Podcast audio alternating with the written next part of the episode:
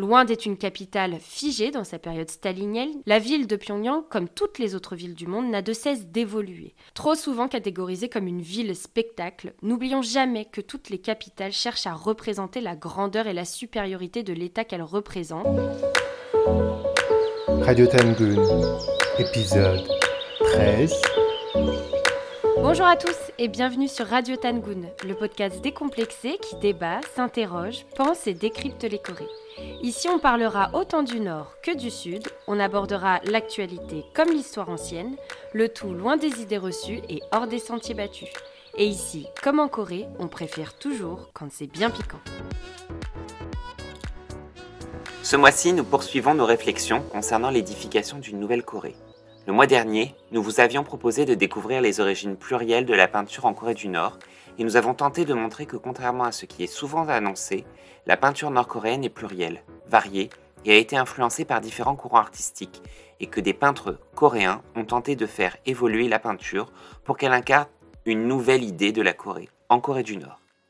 Dans l'émission d'aujourd'hui, nous allons nous intéresser plus particulièrement à l'architecture et à l'urbanisme de Pyongyang. À travers l'histoire de la ville, nous vous invitons à découvrir les changements qui ont fait la ville et les monuments passés ou présents qui ont ponctué sa riche histoire. Depuis l'Antiquité jusqu'à une période plus récente, Pyongyang a toujours eu cette visée de ville capitale, de ville stratégique et politique. Souvent dépeinte comme la capitale froide et grise d'un régime, Pyongyang s'avère être une ville d'histoire, d'éclectisme autant urbain qu'architectural. Témoin de son passé changeant et tumultueux, Toujours ville de symbole, Pyongyang a toujours été traversée par l'idée de la monumentalité, par les paysages, les hauts lieux et aujourd'hui par les édifices qui témoignent du retour du statut de capitale à celle que l'on surnomme depuis maintenant fort longtemps Ryugyang, la capitale des saules.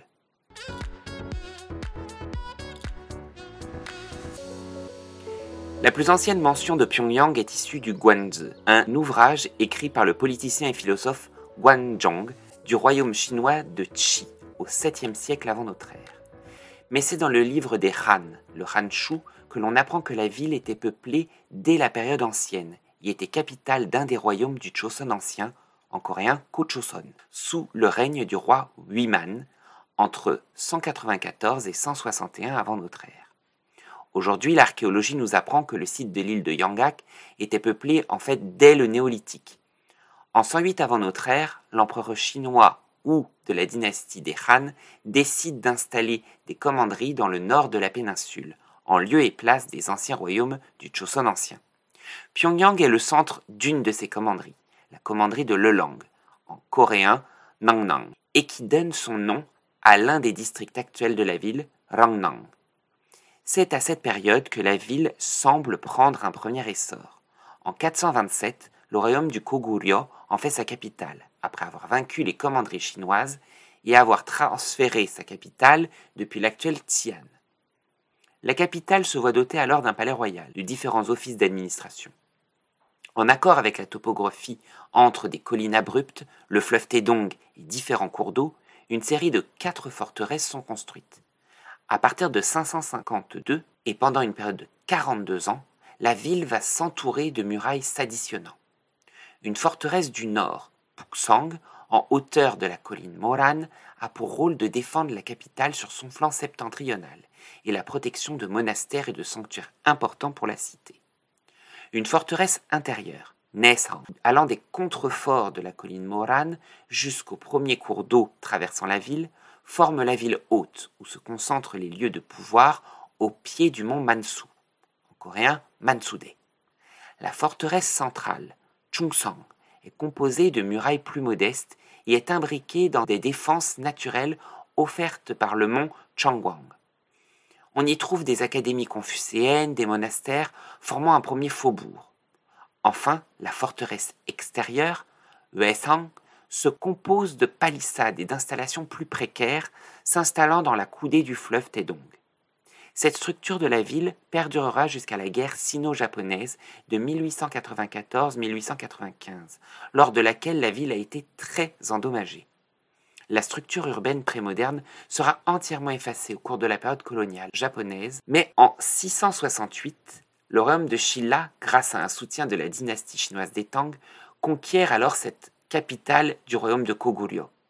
À la fin de la période ancienne, les anciens royaumes réémergent lors de la période dite des trois royaumes postérieurs, entre 892 et 936, et le royaume du Grand Shilla se désintègre. Ce sont d'anciens membres des élites du Koguryo qui prennent alors le pouvoir et fondent le royaume du Koryo à partir de 918. Commence alors la période médiévale sous l'égide du Nord. En 919, le roi fondateur Wangon décide de copier en grande partie les codes administratifs de la Chine impériale. C'est en cela que Songdo, l'actuel Kaesong, est préféré par les moines géomanciens pour instaurer la nouvelle capitale royale, Wangyang. Mais Pyongyang ne disparaît pas des confluences politiques, car comme le souligne Yannick Brunton dans son article de novembre 2015 sur la question des villes du Koryo, la période médiévale se caractérise par un système de capitales multiples. Yannick Brunton explique que Pyongyang est rapidement choisi pour instaurer une deuxième capitale, une capitale de l'Ouest, Sogyang, dans le cadre d'une politique de reconquête et de légitimation de l'autorité royale sur le nord de la péninsule. Cette politique amène alors à l'instauration d'autres capitales secondaires. Une capitale du sud, à Yangju, près de l'ancienne capitale du royaume de Pekche, presque Séoul. Une capitale de l'est, Kumsang, actuelle Kyangju, l'ancienne capitale du royaume de Shilla. Pyongyang reste une ville de premier ordre pendant la période médiévale. Les géomanciens et différents religieux soutiennent l'idée que le site de l'actuelle capitale de Kaesang est en train de perdre son énergie terrestre énergie importante à capter pour le souverain dans son exercice du pouvoir. Cette théorie alimente les courants régionalistes au sein de la cour royale, et dès 1128, plusieurs membres de la cour demandent le transfert de la capitale de Kaesang à Pyongyang. Les visites du roi à Pyongyang dans un palais dédié ne suffisent pas à calmer les demandes régionalistes. Et en 1135, un moine du nom de Myochang fomenta une révolte et proclama une sécession de la capitale de l'Ouest. La révolte durera un an et fut stoppée par l'intervention des troupes du roi. Cet épisode en rien anecdotique et montre la place symbolique qu'occupe Pyongyang à l'époque. L'invasion des turbans rouges chinois et le saccage de Kaesang mettent fin à la dynastie des Wang du Koryo et laissent place à la dynastie des Yi du Choson à partir de 1392. La nouvelle autorité royale choisit l'actuel Séoul comme unique capitale du royaume, rompant avec le système des capitales secondaires. Si Pyongyang n'a donc jamais retrouvé son statut de capitale pleine et entière entre 668 et 1945, et quand bien même elle fut capitale secondaire pendant la période médiévale, la morphologie de la ville traduit l'absence d'une organisation spatiale impériale du modèle Tang chinois. Comme ce fut le cas pour Kumsang, l'actuel Kyangju, Kaesang, capitale médiévale, ou Hanyang, l'actuel Séoul. Ce modèle urbanistique Tang, appuyé par la géomancie, préconisait la fondation d'une capitale avec une montagne au nord pour protéger la ville de mauvaises énergies. Le palais royal, orienté face au sud, avec une avenue partant de sa porte principale vers la porte du sud de la cité et pouvant ouvrir sur un fleuve. De plus, une grande avenue est-ouest vient croiser l'axe nord-sud du palais. Le modèle se répand depuis Chang'an, l'actuelle Xi'an, vers les villes coréennes déjà mentionnées, mais aussi au Japon, comme à Kyoto par exemple, ou au Vietnam avec Hanoi et Hue. Mais ces murailles accumulées, créant une cité en différentes parties continues et non des blocs spécialisés comme à Chang'an dans le cas de Pyongyang, créent la morphologie de Pyongyang et traduit son caractère défensif et son plan ancien. Dans cette ville de plusieurs murailles, un type particulier de haut lieu parsème la ville, les huit paysages. En coréen, Pyongyang Palgyang. C'est un standard esthétique issu de la Chine des Song et qui désigne les huit hauts lieux de la région de Xiaoxiang, dans l'actuel Hunan. Ce modèle a été largement repris pour d'autres régions et d'autres contrées, dont la Corée et Pyongyang. Les huit paysages de Pyongyang sont Eulmilte, une tour de garde de la forteresse de Pyongyang, Pubyoknu, un pavillon le long du fleuve Taedong, Yangmyangsa, un monastère de la colline Moran, aujourd'hui détruit, la rivière Potong, le fleuve Taedong, le lac des Lotus, aujourd'hui une fontaine devant le théâtre de Mansudae, le mont Liangak et la plaine de Matran. Ces huit paysages sont au centre de nombreuses productions artistiques, littéraires et immortalisés dans la peinture. Ils font partie des lieux que les Japonais n'ont pas détruits, ou très peu altérés. C'est là la différence majeure avec un autre type de hauts lieux, ceux des lieux de pouvoir et autres endroits symboliques du pouvoir du gouverneur à Pyongyang. Eux, bien au contraire, furent dans un premier temps particulièrement endommagés pendant la guerre sino-japonaise, mais furent totalement annihilés une fois le pouvoir colonial installé. Parmi ces monuments du pouvoir, nous pouvons citer le Taedongguan, où les envoyés de l'empereur de Chine étaient reçus, ou encore le palais du gouverneur. C'est sur ces monuments du pouvoir royal que les bâtiments du pouvoir colonial sont venus par la suite s'apposer. À la fin du XIXe siècle, pendant la guerre sino-japonaise de 1894-1895, Pyongyang va être de nouveau détruite par les Japonais, déjà présents dans la zone, et vont exiger d'ouvrir le port de Pyongyang en 1897. Avec cette ouverture forcée, va notamment débuter le début des grands bouleversements économiques et culturels. Les mouvements religieux occidentaux jouent également un rôle fondamental dans la transformation de Pyongyang. Les religieux vont construire beaucoup de lieux de culte, évidemment, mais également des écoles et des hôpitaux. À cette époque, Pyongyang était surnommée la Jérusalem de l'Est, parce qu'il s'agissait de la partie la plus évangélisée d'Asie après les Philippines. Je renvoie ici euh, aux travaux de Pierre-Emmanuel Roux portant sur le mouvement chrétien en Corée à cette époque. Pendant la période coloniale, qui débute officiellement en 1910, les destructions de sites historiques vont continuer. Un peu avant l'annexion de la Corée par le Japon, en 1902, la construction de la ligne de chemin de fer qui relie Yongsan à Shinjuku va perforer la forteresse qui finira par s'écrouler au fur et à mesure que les Japonais vont s'installer dans la ville. Les Japonais investissent rapidement les villes du nord de la péninsule, d'abord parce qu'on y trouve plus de ressources naturelles qu'au sud, et parce que les villes du nord jouent un rôle stratégique dans la guerre entre le Japon et la Chine. Pyongyang a rapidement été désigné comme une base stratégique à la fois militaire et économique. Les berges du fleuve Taedong vont être investies pour y construire des industries notamment est déjà important à l'époque prémoderne, plus que celui de Hanyang, aujourd'hui Séoul, le port de Pyongyang va être beaucoup développé et industrialisé par les Japonais. La proximité avec un point d'eau permettait notamment de sécuriser des zones industrielles potentiellement dangereuses et de pouvoir facilement affréter des bateaux pour transporter les marchandises. Pour rappel, la partie nord de la péninsule coréenne a été beaucoup industrialisée par les Japonais, ce qui explique notamment que jusque dans les années 1960, la Corée du Nord va avoir un développement économique plus important que la Corée du Sud, puisque c'est au nord qu'on trouvait le plus d'usines et d'industries. On va donc voir beaucoup d'industries fleurir entre les berges du fleuve Taedong et la gare de Pyongyang, construite pendant l'Empire coréen en 1906. Petit à petit, la partie de Pyongyang Est, au sud du fleuve Taedong, va elle aussi être développée et utilisée par le gouvernement colonial, puisqu'à proximité se trouvaient des mines de charbon notamment. Le sol nord-coréen est très riche en minerais, ce qui rend évidemment la région euh, très attractive et très active encore aujourd'hui. Les Japonais ont commencé donc à investir la rive est de Pyongyang. Autrefois, euh, seule la rive ouest était occupée. La forteresse que Brian a évoquée était située sur la rive ouest de Pyongyang. Donc les Japonais ont fait installer des industries, du côté est et le centre politique, militaire et administratif sont restés, eux, sur la rive ouest comme autrefois. Pyongyang connaît des transformations majeures et un développement économique sans précédent pendant la période coloniale. C'est la deuxième ville du pays, mais surtout, la ville leur permet de faire transiter le minerai qu'ils extraient des mines dans le nord de la péninsule, et la ville est une ville relais située dans l'axe central qui relie le Japon à Séoul et Séoul à la Mandchourie. Dans les années 1930, les Japonais ont établi un plan général pour Pyongyang destiné à abriter 500 000 habitants dans les 10 à 15 ans à venir. Alors, dans ce plan général, il y avait des zones industrielles et résidentielles, mais également des espaces verts, etc. Ce plan visait à restructurer les infrastructures déjà existantes et étendre la ville vers la rive est qui, je l'ai dit, était jusqu'alors très peu exploitée. Dans ces trois colonies les plus contrôlées, à savoir Taïwan, la Corée et la Mandchourie, dont l'État fantoche est le Manchukuo, les autorités coloniales japonaises développent une architecture en accord avec l'urbanisme qu'elles mettent en place dans les grandes villes. Dans le cas coréen, les hauts lieux de la période royale des Yi sont alors éclipsés ou détournés dans le but de mettre en valeur le savoir technique et la supériorité matérielle japonaise.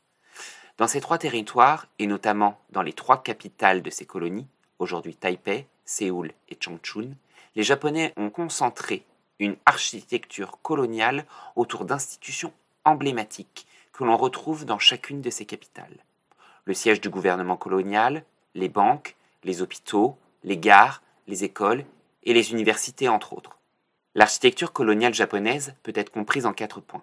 Premièrement, elle s'adresse à des bâtiments d'utilité publique et a pour objectif de mettre en valeur les capacités nippones pour le développement de l'ère de coprospérité asiatique.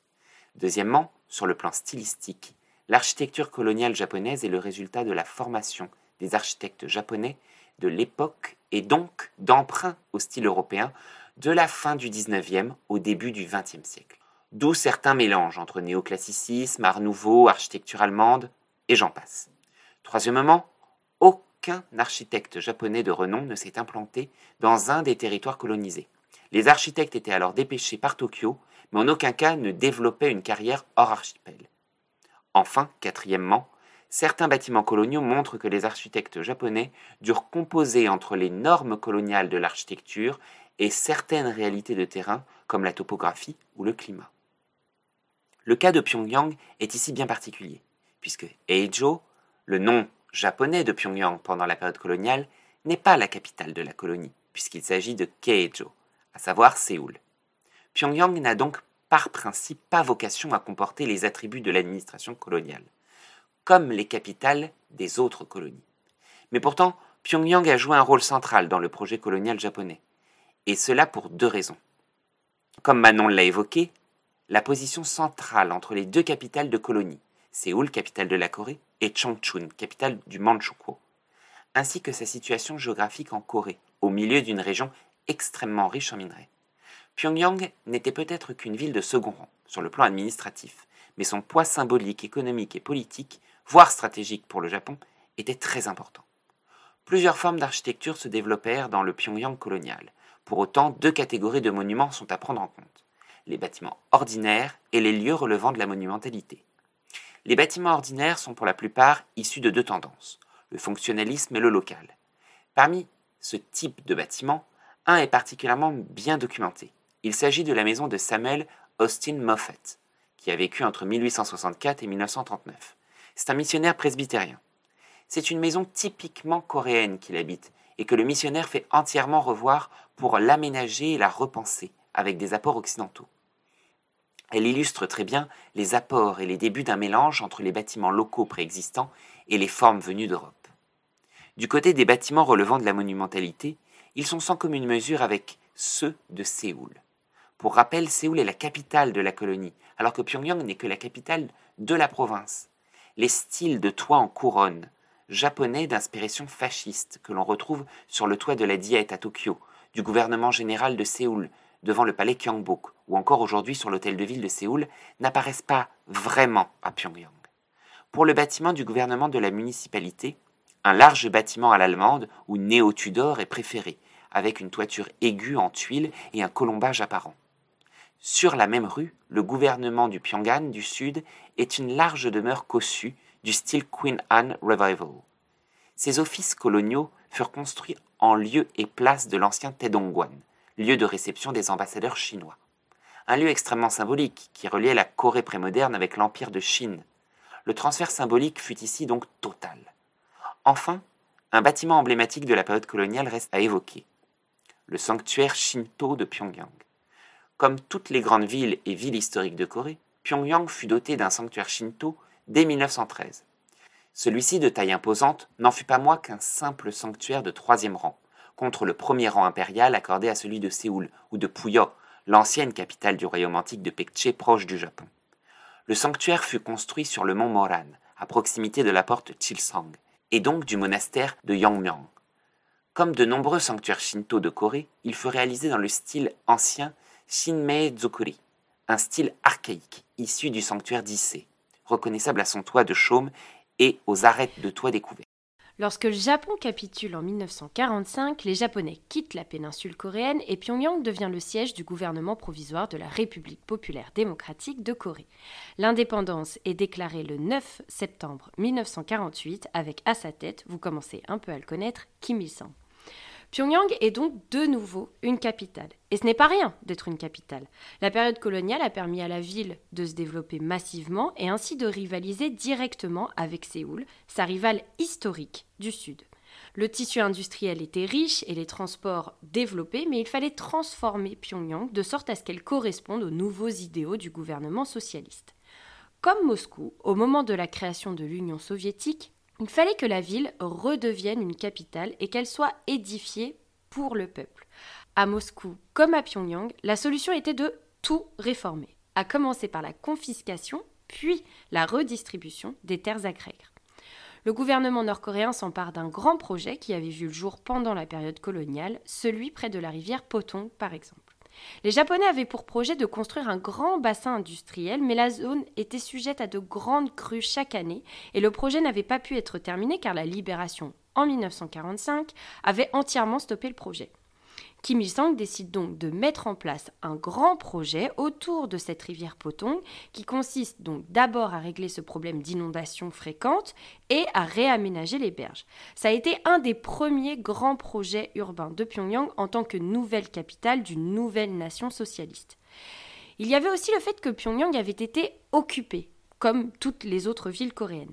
La présence des Japonais avait marqué physiquement la ville. Il n'y avait pas euh, seulement développé des industries et des usines, les Japonais s'étaient installés, ils y vivaient euh, quotidiennement.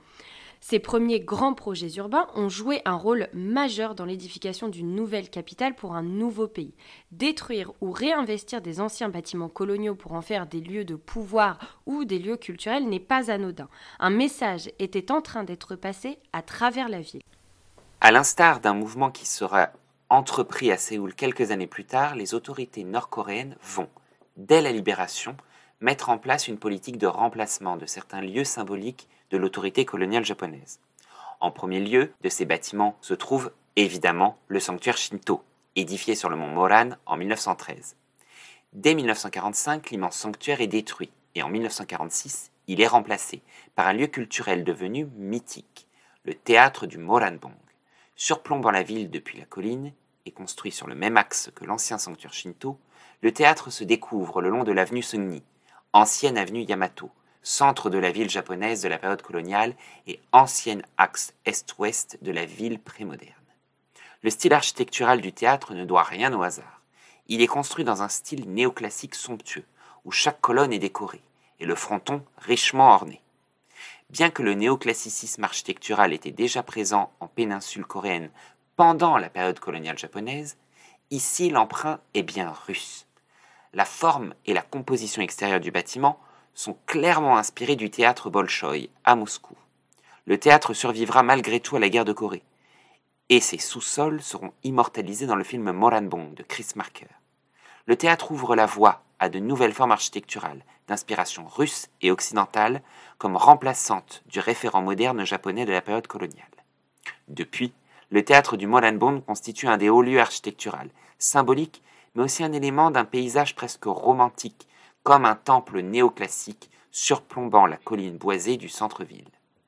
Et au-delà de ça, Pyongyang en tant que nouvelle capitale devait aussi devenir un centre politique, économique décisionnel, administratif et culturel de cette nouvelle nation qu'est la Corée du Nord. Le gouvernement nord-coréen pouvait compter sur ses alliés, à savoir l'Union soviétique et les pays d'Europe de l'Est, surtout la Bulgarie et la Hongrie, pour établir une nouvelle ville selon les principes de la ville socialiste. Alors concrètement, qu'est-ce qu'une ville dite socialiste? Le principe naît au milieu du 19e siècle. À cette époque, la qualité de vie et surtout la qualité de l'air dans les villes anglaises était très mauvaise. Les effets indésirables de l'industrialisation avaient commencé à avoir des conséquences désastreuses. Les débuts des grands mouvements socialistes de Marx et Engels avaient beaucoup inspiré les urbanistes et les architectes. Petit à petit, la planification urbaine socialiste est née. Son but Réduire le fossé qui s'était creusé entre les différentes classes sociales des habitants des villes et des zones rurales. Dès 1935, le plan général de Moscou adopte trois principes clés de la pensée socialiste en matière de planification urbaine.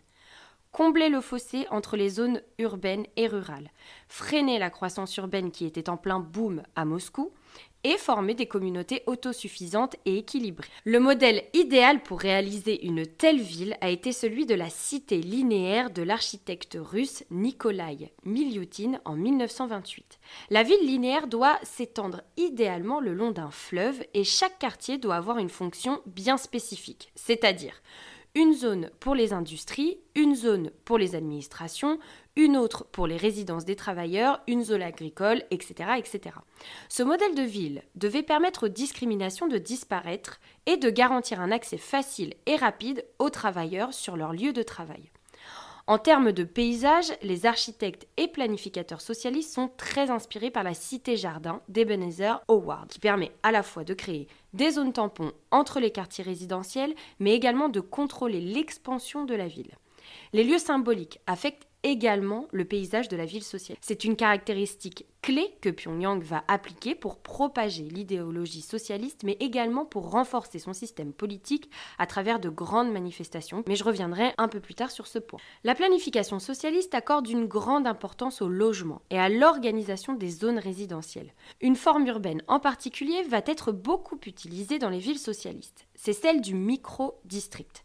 Inventée en Union soviétique dans les années 1930, l'idée était de créer une unité de voisinage qui était capable de s'auto-gérer. On y trouvait évidemment les logements pour les travailleurs, mais ce qui fait la particularité des micro-districts, c'est qu'ils intègrent le lieu de travail des habitants de sorte à réduire le temps de trajet domicile-travail. Au sein des quartiers, on trouvait l'ensemble des services et des commerces nécessaires, écoles, garderies, commerces, parcs, etc. Et les quartiers étaient généralement délimités par des grands axes de communication ou par de larges espaces verts. C'était une forme urbaine très codifiée, dont je ne vous parlerai pas aujourd'hui, mais la superficie, le nombre d'unités de logement et le nombre d'habitants y étaient limités. L'idée ressemble beaucoup au concept d'unité de voisinage de Clarence Perry, à la différence qu'on trouve au sein des microdistricts des infrastructures industrielles et les unités de voisinage ont surtout été utilisées dans les villes dites capitalistes. Les premiers logements collectifs vont voir le jour à Pyongyang à la toute fin des années 40 et s'accompagnent d'une standardisation des logements, une autre caractéristique des villes socialistes. Problème, c'est que euh, la guerre de Corée éclate le 25 juin 1950 et la ville de Pyongyang est détruite à 87% selon certaines estimations. Autant vous dire qu'il restait pas grand-chose. pendant la guerre de Corée, en 1951, Kim Il-sung avait demandé à un architecte formé à Moscou, qui s'appelle Kim Jong-gi, d'établir un plan de reconstruction de Pyongyang. Le plan est présenté au théâtre Moranbong en mai 1952 et la symbolique ici, vous voyez, est très forte. La ville étant complètement détruite, c'était l'occasion de reconstruire les bases d'une ville nouvelle. Kim Jong-il va s'appuyer sur les structures existantes qui avaient été établies pendant la période coloniale, mais va aussi y inclure des éléments typiques de la ville socialiste. Quand en 1953 la guerre se termine, un second plan général est adopté fixant les objectifs de reconstruction. Pour répondre aux critères d'autosuffisance, il était essentiel de définir les limites de Pyongyang qui, je le rappelle, possède un statut particulier, celui de ville spéciale. Ce qui veut dire qu'elle fonctionne de manière autonome par rapport aux autres provinces et dépend directement du gouvernement central. Pour vous donner un ordre d'idée, la superficie de Pyongyang en 2012 était d'un peu plus de 1700 km. À titre de comparaison, Séoul a une superficie de 600 km. Cette grande superficie donc de Pyongyang s'explique assez simplement. Comme il faut que la ville soit autosuffisante, les surfaces de zones agricoles sont très importantes, environ 45%. La zone urbanisée, elle, ne couvre que 20% à peu près. La ville est divisée en plusieurs zones urbaines différentes. Il y a le centre-ville, qui finalement se trouve là où se trouvait la ville historique de Pyongyang, c'est-à-dire entre le fleuve Taedong et la rivière Potong, et qui constitue le centre politique, administratif et culturel de la ville. Il y a ensuite des zones qu'on appelle semi-satellites, principalement constituées de zones résidentielles, et enfin une zone satellite où sont les zones agricoles qui permettent à la ville d'être autosuffisante. Dans le plan général de 1953, il était prévu de contenir la population entre le fleuve Taedong au sud et la rivière Potong au nord. Au maximum, la ville devait contenir un million d'habitants. Nous verrons que ces deux critères ont été largement ignorés. Et pour la reconstruction, les pays alliés, donc d'Europe de l'Est et de l'Union soviétique vont apporter une aide financière très importante. La première tâche, considérée comme essentielle par les planificateurs et par le gouvernement central, était le rétablissement des institutions publiques et des zones résidentielles dans le centre-ville.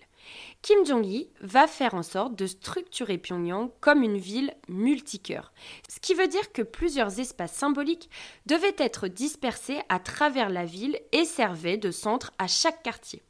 Entre les quartiers eux-mêmes, des zones paysages allaient pouvoir servir de zones tampons, permettant à la fois de délimiter les quartiers, mais également de contenir la population et éviter toute ségrégation sociale. Parmi ces lieux symboliques, la création de la place Kim Il-sung marque un profond changement dans l'organisation de la ville. Il s'agit ici d'un principe de l'urbanisme stalinien que Kim Jong-il connaît très bien puisqu'il s'est formé en Union soviétique. La place dans la ville socialiste est d'une importance capitale. Tout comme la place rouge de Moscou, Pyongyang va s'organiser autour de sa propre place. Conformément au plan de reconstruction, la place Kim Il-sung est érigée au bord du fleuve Taedong et devient le cœur politique, culturel, militaire de toute la ville entière. Tout autour de la place, on va mettre des infrastructures gouvernementales importantes. Il y a le ministère des Affaires étrangères, le cabinet, le ministère du Commerce extérieur et le bâtiment du comité central du parti. Mais également des bâtiments publics, comme le musée central d'histoire de la Corée et le musée des beaux-arts. Vous le savez, c'est sur cette place qu'on vient célébrer les différents anniversaires, que les dirigeants prononcent leurs discours publics, qu'ont lieu les défilés militaires, les regroupements de masse, etc. Le projet de la place Kim Il-sung a été un énorme projet urbain et n'a pas toujours eu l'apparence qu'on connaît aujourd'hui avec le palais des études du peuple sur Namsal, qui lui n'a été construit qu'en 1982. L'inspiration venue de l'Union soviétique se poursuit et se traduit dans le développement d'infrastructures culturelles comme le cinéma Taedongmun, le long de l'avenue Seungni, construit en 1955 dans le style néoclassique. Ici, l'emprunt au style du Bolchoï moscovite, déjà visible au théâtre du Moranbong, est beaucoup plus prégnant. Pour autant, si le formel traduit cette inspiration soviétique, certains éléments commencent à montrer des variations locales, comme les colonnes octogonales. Un autre bâtiment remarquable va connaître des transformations majeures. Il s'agit de la gare centrale de Pyongyang, Pyongyang-yok, construite à la va-vite par le pouvoir colonial japonais dès 1905, pour répondre aux besoins logistiques de la future entreprise coloniale, la gare va être construite en dur dans un style Queenan en 1907. En 1940, les Japonais lui ajoutent une nouvelle façade en briques. Entre 1945 et surtout 1948, la gare de briques devient un haut lieu politique et symbolique de la ville. Les portraits de Lénine, Staline et Kim Il-sung ornent la façade, et de grands rassemblements se tiennent dès l'arrivée d'un train de représentants importants de l'Union soviétique. Dès 1950, les architectes nord-coréens réfléchissent déjà à la construction d'une nouvelle gare, mêlant les apports occidentaux et soviétiques avec des éléments architecturaux coréens, notamment une reprise des toits un modèle qui avait été développé par les Japonais pour l'architecture de l'ancien musée central d'histoire de Pyongyang pendant la période coloniale, qui additionne le style fasciste avec une toiture à la coréenne, mais emprunt sur la forme du style couronne royale. En 1953, la gare a été entièrement détruite pendant la guerre, et une gare provisoire en briques fut reconstruite au même endroit et dans le même style que la précédente, avec sa façade. En 1954 commencent les travaux d'une nouvelle gare, qui verra le jour en 1958. Pour ce faire, les architectes reprennent l'idée d'un bâtiment fonctionnel, aux toitures coréennes. La gare se compose d'une salle centrale octogonale, entourée de colonnes corinthiennes très pompeuses, élevant des voûtes ornées de moulures. Cette salle, des pas perdus, ouvre sur les quais et sur différentes salles d'attente. De la salle centrale s'élève une tour octogonale avec quatre horloges à la toiture coréenne à courbure les salles annexes sur les tenants ouvrent leur colonnade sur l'esplanade de la gare. La gare est passée d'un bâtiment fonctionnel à un bâtiment monumental en passant par un lieu politique. Aujourd'hui, elle reste un lieu central pour Pyongyang puisque porte d'entrée des voyageurs, qu'ils soient coréens ou étrangers, ainsi que le point de départ aussi bien vers le nord, donc la Chine, la Russie, que le sud, et donc l'autre Corée.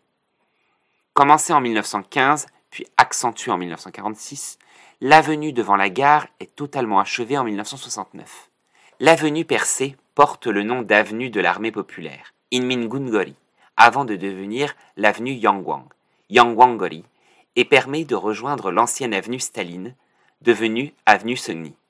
La gare illustre l'effervescence dans le domaine architectural nord-coréen à l'époque post-guerre et les mélanges des différents apports pour une recherche d'un style local à venir. Du côté de l'urbanisme, à partir de 1957, les principes socialistes sont concrètement appliqués à la ville de Pyongyang. Il fallait aménager la ville de sorte à ce qu'elle soit un lieu d'enseignement idéologique, restreindre sa taille, construire des villes satellites autour, promouvoir les principes hygiénistes, rendre Pyongyang attractive, belle et surtout s'opposer au formalisme tout en poursuivant l'industrialisation dans le domaine de la construction. Il fallait qu'il y ait à la fois une standardisation de la conception urbaine, mais aussi que celle-ci soit le plus économique possible. Tout ça, la Corée du Nord ne l'invente pas. Ce sont des principes qui ont déjà été mis en pratique dans d'autres villes socialistes, en Union soviétique et en Europe de l'Est, qui ont une forte influence dans les sphères politiques, économiques et culturelles dans la Corée du Nord d'après-guerre. Mais prenons un peu plus de hauteur et de recul sur ce point-là parce qu'on a trop souvent tendance à considérer et étudier Pyongyang comme un cas unique.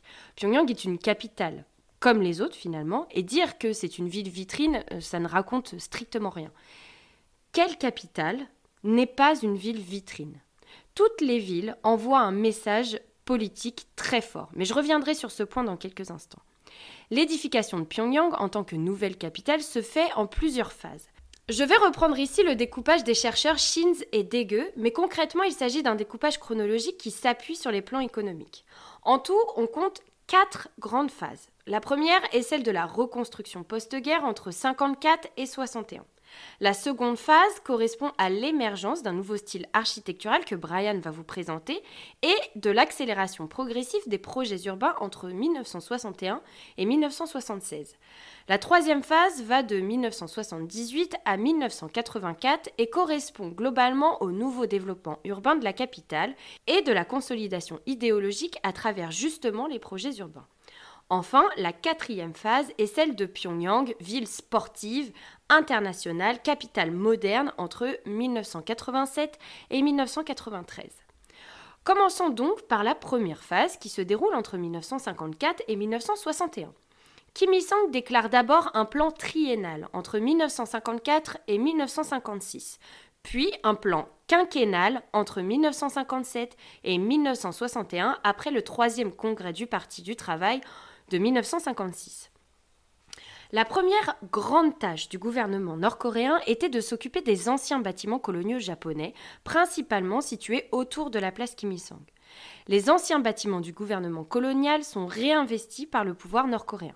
Certains sont d'ailleurs encore visibles à Pyongyang. Le siège du journal Rodong Shinmun est par exemple un ancien bâtiment colonial japonais, le musée de la fondation du parti également, et les routes du centre-ville vont être reconstruites puisqu'elles occupent elles aussi une place importante dans la planification de villes socialistes. Le quartier central va être le plus développé par nécessité politique, évidemment, et va suivre globalement les lignes directrices du plan général de 1953. L'introduction du préfabriqué permet aussi de commencer les constructions à grande échelle et ce dès 1958. Les masses vont être mises à contribution. Deux célèbres slogans vont marquer cette période. La première, la vitesse Pyongyang, Pyongyang Sokto, et le mouvement Cholima, Cholima Undong, censé mobiliser les masses et la production dans tous les domaines. Ces grandes campagnes de mobilisation ont permis notamment d'édifier en une vitesse record de grands projets urbains. Des premiers logements vont être construits sur l'avenue Staline, qui est aujourd'hui l'avenue de la Victoire, Seungnikori, qui prolonge le fleuve Taedong, passe par la place Kim Il-sung et se termine à l'avenue qui mène à la gare centrale de Pyongyang. Le gouvernement nord-coréen voulait prendre un peu d'indépendance par rapport à l'URSS et la Chine, qui avaient apporté beaucoup d'aide techniques, matérielles et financières. L'accent a également été mis sur la reconstruction des industries lourdes pour pouvoir produire suffisamment et ce de manière indépendante. Sur le plan architectural, les années 1950 marquent un tournant avec l'arrivée d'un nouveau style architectural que Kim Il-sung avait évoqué dans un discours de 1954 à la Réunion nationale des architectes et des experts en construction c'est le style d'architecture nationale, en coréen Minjok Konchuk. Dans ce discours, il demande aux architectes de trouver un nouveau style architectural. Et pour cela, il suggère de puiser l'inspiration dans les techniques de leurs prédécesseurs. Le style national consiste à prendre des éléments architecturaux coréens anciens et faire en sorte qu'ils correspondent aux besoins et aux normes esthétiques de l'époque. En cela, ce style reprend des éléments déjà vus dans l'ancien musée d'histoire de Pyongyang, construit sous le joug colonial japonais et lors de la construction de la gare. Les premiers bâtiments construits dans le style national vont commencer à apparaître à partir de 1960. Le plus remarquable est le Grand Théâtre de Pyongyang, Pyongyang Taekukjang, à la jonction entre l'avenue Yangwang et Seungni, à mi-chemin entre la gare centrale et la place Kim Il-sung. Le bâtiment reprend des caractéristiques phares de l'architecture coréenne, c'est-à-dire les toits en sifflets et en tuiles. De même pour le restaurant Ugnu, où on mange les fameuses nousses froides. Les architectes nord-coréens vont reprendre des éléments architecturaux coréens et les mélanger avec les techniques et le style plus moderne de l'époque. Le style national va s'exporter dans d'autres villes que Pyongyang, à Kaesong notamment, mais aussi à Myeongsan. Il se caractérise donc par un plan au sol et les parties habitables souvent empreints du brutalisme et du fonctionnalisme et des éléments de la toiture ou de la décoration rappelant l'architecture ancienne coréenne. Ce genre de composition n'est pas sans rappeler certains grands bâtiments chinois, comme les actuelles gares de Pékin, certains bâtiments sud-coréens et même certains bâtiments à Taïwan. Au sein des pays du bloc de l'Est, cette recherche de composition est le résultat de négociations et de réflexions sous Staline, autour de l'architecture néo-russe, reprenant des éléments typiquement russes, encore une fois la toiture, avec du bâti monumental et fonctionnel. Si ces mélanges furent limités en Russie soviétique, car selon Staline, rappelant les classes bourgeoises, il s'est particulièrement bien développé dans les autres républiques socialistes, comme en Arménie ou en Asie centrale, puisque les apports locaux et de l'histoire plus ancienne n'étaient pas vus par Staline comme relevant des classes bourgeoises, mais d'un héritage historique et culturel local. La Corée du Nord a donc elle aussi largement opté pour cette rencontre entre monumentalité, fonctionnalisme et éléments anciens de la culture visuelle et architecturale sous forme d'un renouveau local. En 1961, juste après le quatrième congrès du Parti du Travail, un plan septennal est adopté. Ce plan prévoit à la fois un plus grand développement de l'idéologie socialiste et d'améliorer les domaines de l'industrie et de l'agriculture, de sorte à ce que les conditions de vie du peuple deviennent meilleures. Kim Il-sung propose cinq nouvelles stratégies de développement pour la ville de Pyongyang. La première consiste à améliorer les infrastructures existantes, la seconde tend à développer de hauts immeubles résidentiels le long des axes principaux, la troisième cherche à construire davantage de lieux culturels et la cinquième veut développer des infrastructures servant à recevoir les étrangers. Problème, certaines de ces stratégies vont directement entrer en conflit avec les directives du plan général de Pyongyang établi par Kim Jong-il en 1953 et sa structure urbaine multicœur. Le développement d'immeubles le long des axes principaux demandés par Kim Il-sung ne correspond pas à l'idée de Kim Jong-il qui voulait que les quartiers soient organisés autour de parcs centraux par exemple. Seulement, à cette époque, le gouvernement nord-coréen a été confronté à un problème majeur, la pénurie de logements à laquelle il était essentiel de remédier. Le plan prévoyait donc de construire massivement des logements pour répondre à la demande grandissante. C'est à cette période que sont introduits la forme urbaine des microdistricts et que les urbanistes nord-coréens ont ainsi pu mettre en œuvre un des principes clés pour la construction d'une ville socialiste. L'augmentation croissante de la population dans ces années-là entraîne une concentration de personnes dans certaines zones de la ville et là encore, ça rentre en conflit avec les principes de la ville socialiste qui cherche à répartir équitablement les résidents dans les différents quartiers de la ville. Les années 1960 ont donc surtout consisté à établir un plan de développement pour la ville de Pyongyang et de répondre aux besoins d'une population qui explosait. En 1967, la population de Pyongyang avait déjà atteint 1,5 million d'habitants. La seconde phase de construction de Pyongyang débute donc en 1971 avec un plan sexennal visant à développer les fondations techniques du socialisme. C'est à partir de ces années-là que la ville va connaître des transformations majeures et que les constructions vont sérieusement s'accélérer à commencer par la construction de l'avenue Chollima, Chollima-Kori, située à l'ouest du centre-ville historique de Pyongyang. L'avenue est construite en cinq mois seulement, le long de laquelle on trouve des logements dont la structure a commencé petit à petit à changer.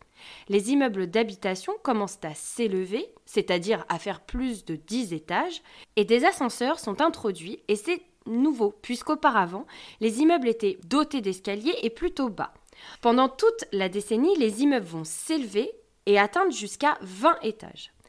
À l'occasion du 60e anniversaire de Kim Il-sung, en avril 1972, beaucoup de grands projets urbains vont voir le jour, avec notamment la statue en bronze de ce dernier au sommet de la colline Mansu et face au musée de la Révolution. Kim Jong-il, fils de Kim Il-sung, est petit à petit introduit dans les organes du pouvoir à partir des années 1970. Sur le plan politique, le gouvernement commence aussi à prendre ses distances avec l'Union soviétique en remplaçant le marxisme-léninisme par le juche. Globalement, ce terme existe depuis la colonisation japonaise. Au début, il avait été utilisé par les nationalistes coréens qui s'opposaient à la soumission de la dynastie des Yi du Choson vis-à-vis -vis de la Chine. Très rapidement, le terme est devenu un argument politique qui permettait d'affirmer la nécessité d'indépendance. Il a été repris par Kim Il-sung à partir de 1955 avant d'être considéré comme doctrine d'État en l'incluant dans l'article 4 de la Constitution de 1972. Ce n'est d'ailleurs qu'à partir de cette fameuse Constitution de 1972 que Pyongyang deviendra officiellement la capitale de la RPDC. Il s'agissait donc maintenant, à travers la ville, de montrer que la nation nord-coréenne pouvait être indépendante sur le plan politique, autosuffisante sur le plan économique et autonome sur le plan militaire. Se met en place ce qu'on appelle les trois révolutions, la révolution idéologique, technologique et culturelle. Passionné par l'art et le cinéma, Kim Jong-il va être affecté d'abord dans les départements de propagande et va être à l'origine de bon nombre de projets urbains à la gloire de son père. Comme l'a dit Manon, l'année 1972 marque un réel tournant, puisque date anniversaire de Kim Il-sung. Pour l'occasion, une des plus célèbres collines de la ville se voit coiffée d'un des nouveaux hauts lieux monumentaux, Mansudae. Car si la colline était un paysage remarquable de la ville déjà pendant la période prémoderne, le pouvoir nord-coréen se devait de réinscrire l'endroit dans sa nouvelle topographie monumentale. Déjà occupé depuis 1948 par le musée de la Révolution, construit dans le style épuré du néo-constructivisme, mais marqué par l'énorme fresque en mosaïque représentant le mont Pektu, le site de Mansudae devient le témoin de l'art grandiose et monumental de l'époque. Au centre, devant le musée, sur une immense esplanade surplombant la ville, une statue en bronze de Kim Il-sung est érigée. La statue, haute d'une vingtaine de mètres, est entourée de deux groupes de hauts reliefs longs d'une cinquantaine de mètres. Le groupe de gauche représente la lutte révolutionnaire anti-japonaise, alors que la composition de droite représente la révolution socialiste. Ces deux ensembles forment encore aujourd'hui les plus beaux ensembles du réalisme socialiste nord-coréen traduit dans la sculpture. L'ensemble des œuvres de Mansudae sont l'œuvre du studio du même nom, qui, depuis, est réputé pour sa production et l'exportation de statues monumentales, aussi bien en Afrique qu'en Asie du Sud-Est. Le 13 avril 2012, la statue de Kim Il-sung est légèrement déplacée et se voit accompagnée d'une autre statue monumentale, celle de son fils, décédé l'année précédente. En 1973, la capitale nord-coréenne connaît une transformation majeure, l'ouverture de son métro. Bâti sur le modèle moscovite et se situant à plus de 100 mètres de profondeur, le métro sert également de refuge en cas d'attaque aérienne. Pyongyang devient ainsi la troisième ville asiatique à se doter d'un métro après Pékin et Tokyo. En 1974, le style national revient sur le devant de la scène avec la construction du Palais de la Culture du Peuple le long de l'avenue Cholima et deux ans plus tard, en 1976, le Théâtre des Arts Mansudae est inauguré sur la colline Mansu. L'arrivée de Kim Jong-il dans les sphères du pouvoir va être sans précédent dans la ville de Pyongyang, puisqu'il va vouloir en faire une ville internationale. Le métro de Pyongyang constitue une nouvelle étape de la monumentalité nord-coréenne celle-ci ne s'affichant pas en hauteur à la vue de tous, mais en souterrain. Ici, le principe de la cathédrale sous terre est entièrement repris du modèle moscovite, alliant transport et lieu de déplacement, abri de protection, comme Manon nous l'a dit, et lieu du monumental. Comme à Moscou, où l'art devait se rapprocher des masses et rencontrer le voyageur quotidien du métro, le métro pyongyangais ajoute à cela une narration qui lui est propre, à travers un programme iconographique singulier. Le décor de chaque station renvoie à l'histoire du quartier entourant cette même station. La station console, édification, met donc l'accent sur les principes et les différents styles de l'architecture pyongyangaise. La station Puhung, résurgence, met l'accent sur l'industrie à travers des bas-reliefs de cuivre dessinant des ensembles industriels. Au fond de la station, une mosaïque représente Kim Il-sung entourée d'ouvriers. La station Yangwang, Gloire, reprend l'iconographie des parades à travers des colonnes en forme de flambeau. Quant à la station Huangbol, les champs dorés, le programme iconographique rappelle le passé agricole du quartier et les maraîchers environnants. Les mosaïques représentent des scènes de campagne, de travaux agricoles. Kim Il-sung est représenté en habit blanc dans la campagne au milieu des paysans, et les luminaires de la station sont modelés en forme de fruits. En 1978 débute la troisième phase de construction qui se terminera en 1984, date de la fin du second plan septennal. En 1977, le comité pour la construction de la capitale se réunit pour organiser les nouveaux développements à Pyongyang. Le paysage urbain va petit à petit se transformer et surtout, de nouvelles formes urbaines vont faire leur apparition. Pendant les années 1970, plus de 20 000 logements ont été construits chaque année dans la capitale. La construction de zones résidentielles se poursuit avec, en 1980, l'inauguration de l'avenue Changwang Kori, située près de la rivière Potou. Avec la construction de ce nouveau quartier s'accompagne la présence quasi systématique de restaurants et de commerces au niveau du rez-de-chaussée des tours d'habitation. La partie est de Pyongyang va commencer à être construite et investie en logements. Vous le savez, historiquement, c'est la partie ouest de la ville qui a été développée et sur laquelle la ville a toujours existé. Pyongyang Est va donc commencer à se développer avec le début de l'édification de l'avenue Munsu, Munsu Kori, en 1981. C'est surtout dans cette partie de la ville que les principes des microdistricts vont être appliqués. Parallèlement à la construction des logements, beaucoup d'efforts vont être mis sur la construction d'espaces de loisirs et de sport.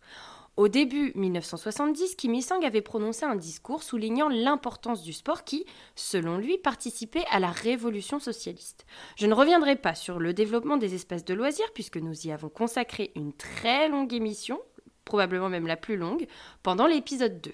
Cette culture du sport va se poursuivre dans les années 1980 avec l'inauguration de plusieurs grands lieux comme la patinoire ou le complexe de santé Changwang. Ce qui marque surtout la décennie 1980, c'est le 70e anniversaire de Kim Il-sung en avril 1982. Cet anniversaire marque la consolidation idéologique en Corée du Nord. Les grandes constructions idéologiques, donc, ont naturellement explosé en 1982. Le Grand Palais des études du peuple, sur Namsan, au nord de la place Kim Il-sung et faisant face au fleuve Taedong. Sur la rive d'en face, la célèbre tour du Juche est construite, permettant ainsi de compléter l'axe idéologique très fort entre le palais des études du peuple, la place Kim Il-sung, le fleuve Taedong et la tour du Juche. C'est aujourd'hui un des panoramas les plus célèbres de Pyongyang. Dernier haut lieu symbolique et hautement politique construit en 1982, l'Arc de Triomphe, bâti sur le modèle de celui que nous connaissons à Paris, mais mesurant seulement quelques mètres de plus le Palais des études du peuple vient couronner la place et offre un nouvel exemple de la composition monumentale à la nord-coréenne, reprenant les principes d'empilement que les soviétiques souhaitaient mettre en place pour leur palais des soviets qui ne verra tout compte fait pas le jour. Le palais des études du peuple, appuyé sur le mont du sud Namsan, se compose d'une structure empilée de dix étages montés en pyramide, en cela reprenant la monumentalité stalinienne, mais coiffant le bâtiment d'immenses toits sifflants aux tuiles vert d'eau. De l'autre côté de la place et du fleuve Taedong, la tour du Juche vient offrir à Pyongyang l'un de ses monuments les plus connus. Une tour de granit haute de 170 mètres, reprenant la forme d'une pagode ancienne aux accents post-constructivistes, voire brutalistes, surmontée d'une immense flamme qui s'éclaire la nuit tombée. La tour est composée de 25 550 blocs, soit 70 fois 365, comme le nombre de jours vécus par Kim Il-sung jusqu'à son 70e anniversaire. Au pied de la tour, trois statues reprennent les codes stylistiques de la statuaire soviétique, de l'ouvrier et la colcosienne de 1937, et représentent une paysanne à la facille, un ouvrier au marteau et un intellectuel avec son pinceau. Autre monument érigé la même année, l'Arc de Triomphe, commémorant la bataille pour l'indépendance et les forces révolutionnaires. Prenant exemple sur l'Arc de Triomphe de Paris, celui-ci est haut de 60 mètres. Il est érigé en lieu et place du discours de Kim Il-sung lors de son retour en Corée. Les bas-reliefs du monument représentent les forces révolutionnaires et des inscriptions mentionnent le chant du général Kim Il-sung. Des motifs d'azalée viennent ponctuer la décoration et des chapiteaux à la façade des toitures anciennes en bois coréennes viennent compléter l'immense toiture rectangulaire. En 1986, la population de Pyongyang atteint 2,8 millions d'habitants, soit presque le double par rapport à la fin des années 1960. Les constructions de logements se poursuivent avec la fin de la construction de l'avenue Munsu, qui accueille 17 000 foyers en 1983, et de la seconde phase de la construction de l'avenue Changwang en 1984, qui en accueille 2400. Commence cette même année la seconde phase de construction le long de l'avenue Chollima qui se terminera en 1987 et accueillera 4000 foyers? Un plan septennal est déclaré et s'étendra jusqu'en 1995. Son but était de consolider à la fois l'État socialiste, mais également de pouvoir établir des fondations matérielles et techniques pour la construction à grande échelle. La pénurie de logements était toujours présente et l'objectif principal était de construire entre 150 000 et 200 000 logements chaque année dans tout le pays. Quatre grands modèles de développement urbain ont été mis en avant. Le premier visait à développer de hauts bâtiments résidentiels à grande échelle. Jusqu'ici, la typologie des immeubles résidentiels à Pyongyang était surtout de taille moyenne. La construction de tours plus hautes permettait alors de pouvoir loger plus de monde tout en accentuant l'effet de perspective. Le second modèle de développement donnait la priorité à la périphérie de Pyongyang et notamment la rive est du fleuve. Le troisième, qui permettait à la fois de faire correspondre Pyongyang aux critères de la ville socialiste, mais aussi de la rendre attractive pour les étrangers, consistait donc à développer des espaces verts dans la ville. Et enfin, le dernier modèle de développement visait à insérer davantage de lieux culturels, sportifs et d'accueil pour les étrangers.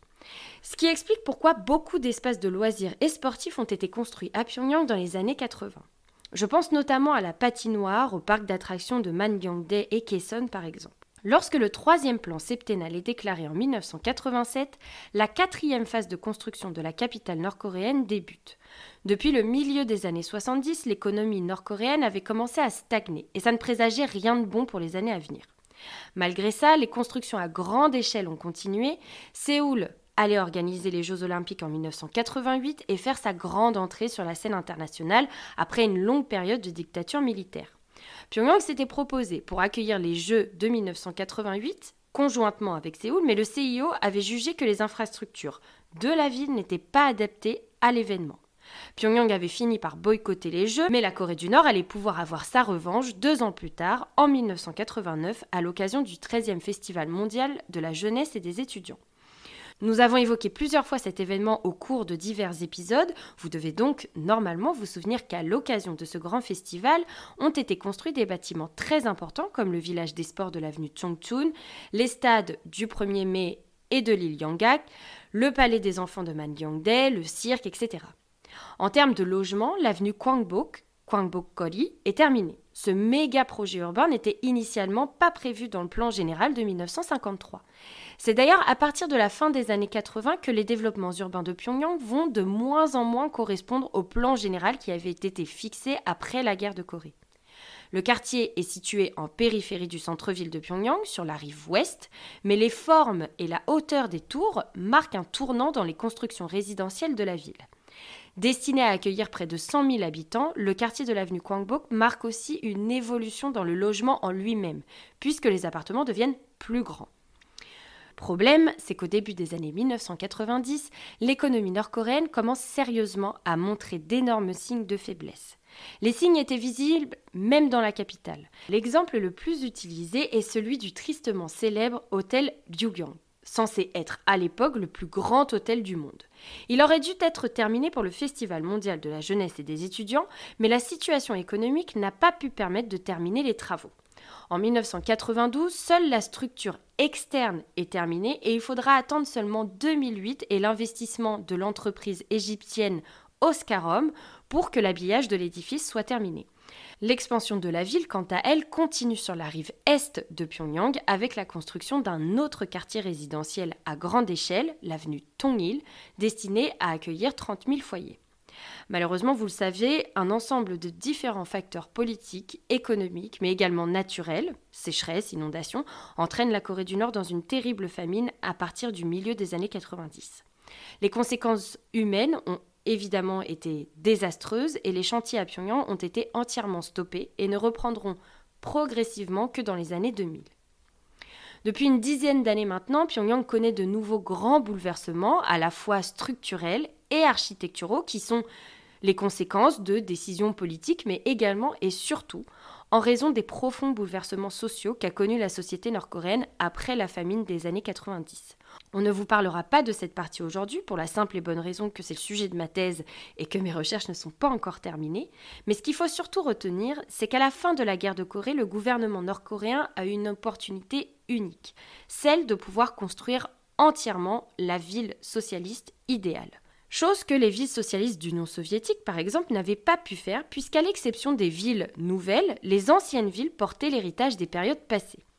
Détruite à près de 90%, la ville de Pyongyang a eu l'occasion de se rebâtir presque entièrement. Le plan général de Kim Jong-il de 1951, s'appuyait en partie sur celui du gouvernement colonial japonais des années 1930, est finalement révisé avant d'être adopté en 1953. Ce nouveau plan général de 1953 prévoit notamment l'application des principes de la planification urbaine socialiste. Destinée à refléter le centre politique, économique et administratif de la Corée du Nord, la phase de construction de Pyongyang se fait en plusieurs grandes phases. Mais face à la croissance rapide de la ville et à la hausse incontrôlée de la population, le gouvernement nord-coréen fait le choix de prendre un peu de distance par rapport au plan général. Initialement prévu pour abriter 1 million d'habitants, Pyongyang compte aujourd'hui 3 millions d'habitants et l'expansion de la ville continue de plus en plus. C'est non seulement la ville la plus peuplée du pays, mais elle domine de loin la seconde ville du pays, Hamhung, qui compte un peu plus de 500 000 habitants. Si on reprend les principaux objectifs de la ville socialiste et ceux du plan général de 1953, on se rend compte que finalement tout n'a pas été suivi à la lettre. Si le quartier central de Pyongyang a plutôt bien suivi les directives fixées dans le plan général, on se rend compte que contrairement à ce que Kim Jong-il préconisait, les lieux symboliques se sont concentrés dans le quartier central au lieu d'être dispersés dans les différents quartiers de la ville. L'explosion de la population urbaine a aussi eu de lourdes conséquences sur la planification de la ville. Le gouvernement n'est pas parvenu à fournir assez de logements et n'a pas été en mesure de contenir l'arrivée d'habitants malgré un contrôle très strict des migrations internes. Rapidement, des stratégies de développement ont permis de construire des quartiers résidentiels à grande échelle qui étaient assez éloignés des principes de la planification urbaine socialiste qui applique le modèle urbain du microdistrict pour éviter que des quartiers spécialisés, en l'occurrence ici des quartiers uniquement résidentiels, voient le jour. Néanmoins, la rive est du fleuve Tédong, que les Japonais avaient commencé à investir, a elle été bien développée, et le modèle du microdistrict a été implanté dans cette partie de la ville. Si certains principes de la ville socialiste ont été implantés et appliqués à la ville de Pyongyang, on se rend compte qu'en raison de l'afflux de population et de la croissance rapide des années 1960-1970, le gouvernement n'a pas eu d'autre choix que de s'éloigner du plan général de 1953. Loin d'être une capitale figée dans sa période stalinienne, qui n'a finalement représenté qu'une courte période, la ville de Pyongyang, comme toutes les autres villes du monde, n'a de cesse d'évoluer. Trop souvent catégorisée comme une ville spectacle, n'oublions jamais que toutes les capitales cherchent à représenter la grandeur et la supériorité de l'État qu'elles représentent, et que les axes symboliques qui existent à Pyongyang ne sont pas des exceptions. Tout comme la peinture, finalement, rien n'est monolithique. Si dans l'urbanisme les différents plans s'interposent, s'entremêlent, rien n'est annihilé. En architecture, Brian l'a montré, il y a des vagues d'inspiration, mais également des renouveaux. Le néoclassicisme est présent sans l'être trop. Il y a des héritages du fonctionnalisme, du brutalisme mélangés à d'autres formes, bref, tout s'enchevêtre. Pyongyang a tendance à être décrite comme une ville grise et monotone, mais c'est loin d'être le cas. C'est même un terrain de jeu fort agréable pour les fondus d'architecture et d'urbanisme. Et ici, je vais reprendre un exemple de ma directrice de thèse, Valérie Gélézo, qui m'a beaucoup marqué. Car si vous devez imaginer la skyline de Pyongyang, vous trouverez assez vite des bâtiments phares et très symboliques. La tour du Juche, le palais des études du peuple, les statues des dirigeants, bref, vous voyez, c'est une ville qui a su créer une identité visuelle très forte. Maintenant, si on prend Séoul, puisque c'est la capitale rivale de Pyongyang, je vous mets au défi de faire la même chose. Pourtant, Séoul est plus insérée dans l'économie mondiale, elle est plus touristique, plus connue, et pourtant, c'est difficile de tracer sa skyline au-delà de la tour Namsan et du Dongdaemun Design Plaza. Sur la question des villes coréennes du Nord et du Sud, je vous renvoie vers l'excellent ouvrage collectif Sorabol, des capitales de la Corée, dirigé par Valérie Gélézo, et où vous trouverez des articles tout à fait passionnants sur Séoul et Pyongyang. Encore une fois, travailler sur la Corée du Nord ne doit pas entraîner simplification et sensationnalisme. Pyongyang est un objet scientifique comme un autre qu'il est nécessaire de comprendre et d'analyser. Et comme le chercheur Vinayak Barn dit, les villes asiatiques sont des palimpsestes multicouches qu'il faut étudier et qu'on ne peut pas lire si on ne prend pas en compte leur complexité. Pyongyang, comme toute ville, est le fruit d'une histoire, pas seulement socialiste, marxiste-léniniste ou juchéenne.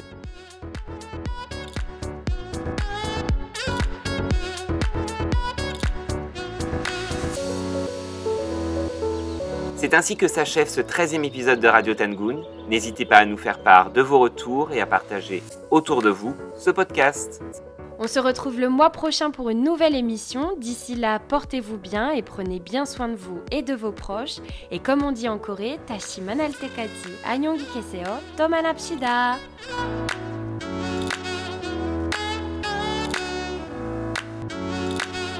Si vous avez aimé cet épisode, soutenez-nous en vous abonnant à notre chaîne, en aimant ou en partageant ce podcast. On vous remercie.